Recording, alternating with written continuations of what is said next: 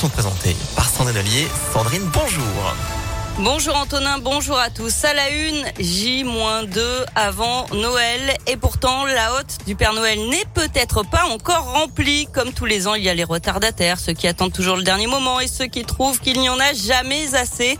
Et vous, vous en êtes où? C'est la question que nous avons posée dans les allées d'un magasin de jouets de la région. J'en suis où? Oh, bah, elle est déjà bien assez gâtée. hein. J'ai commencé il y a trois mois, donc elle doit au moins déjà en avoir 20, donc je pense que ça va aller. On a attaqué hier. Bah, avec le boulot, on n'a pas forcément le temps. Euh, pratiquement terminé. J'ai commencé à regarder euh, il y a un mois à peu près. Un peu plus tôt que d'habitude peut-être, un peu peur des, des transports. On nous avait un petit peu euh, annoncé que les jouets auraient du mal à arriver en temps et en heure. J'ai terminé. La seule chose que je fais, c'est j'aime bien qu'il y ait beaucoup, beaucoup de paquets. Donc là, je profite des petits prix pour pouvoir euh, justement prendre un maximum de choses. Comme tous les ans, on s'y prend à la dernière minute. On n'a aucune tactique là. On a le, j'ai le premier cadeau dans les mains, comme vous pouvez voir. Petite voiture électrique. On a l'habitude, c'est tous les ans comme ça.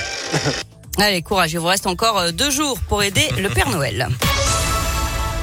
L'actualité, c'est la situation sanitaire qui sera réévaluée lundi matin. Le Conseil des ministres extraordinaire pourrait déboucher sur de nouvelles mesures de restriction, notamment pour le réveillon du Nouvel An. En attendant, plus de 84 000 nouveaux cas ont été détectés en France hier. D'ailleurs, à Lyon, Grégory Doucet a été testé positif au Covid. Le maire va donc s'isoler pendant 10 jours. Et pour les adultes de plus de 30 ans, une nocturne de vaccination est organisée à La Pardieu ce soir avec du vaccin Moderna. Ça se passe au deuxième étage du centre shopping. C'est de 19h à 23h. L'opération sera reconduite dimanche. Un épisode de pollution en cours dans la métropole de Lyon et le Rhône. La préfecture a déclenché le niveau information recommandation pour cette pollution atmosphérique. Aucune mesure contraignante à ce stade. De simples recommandations de prudence pour les personnes dites vulnérables.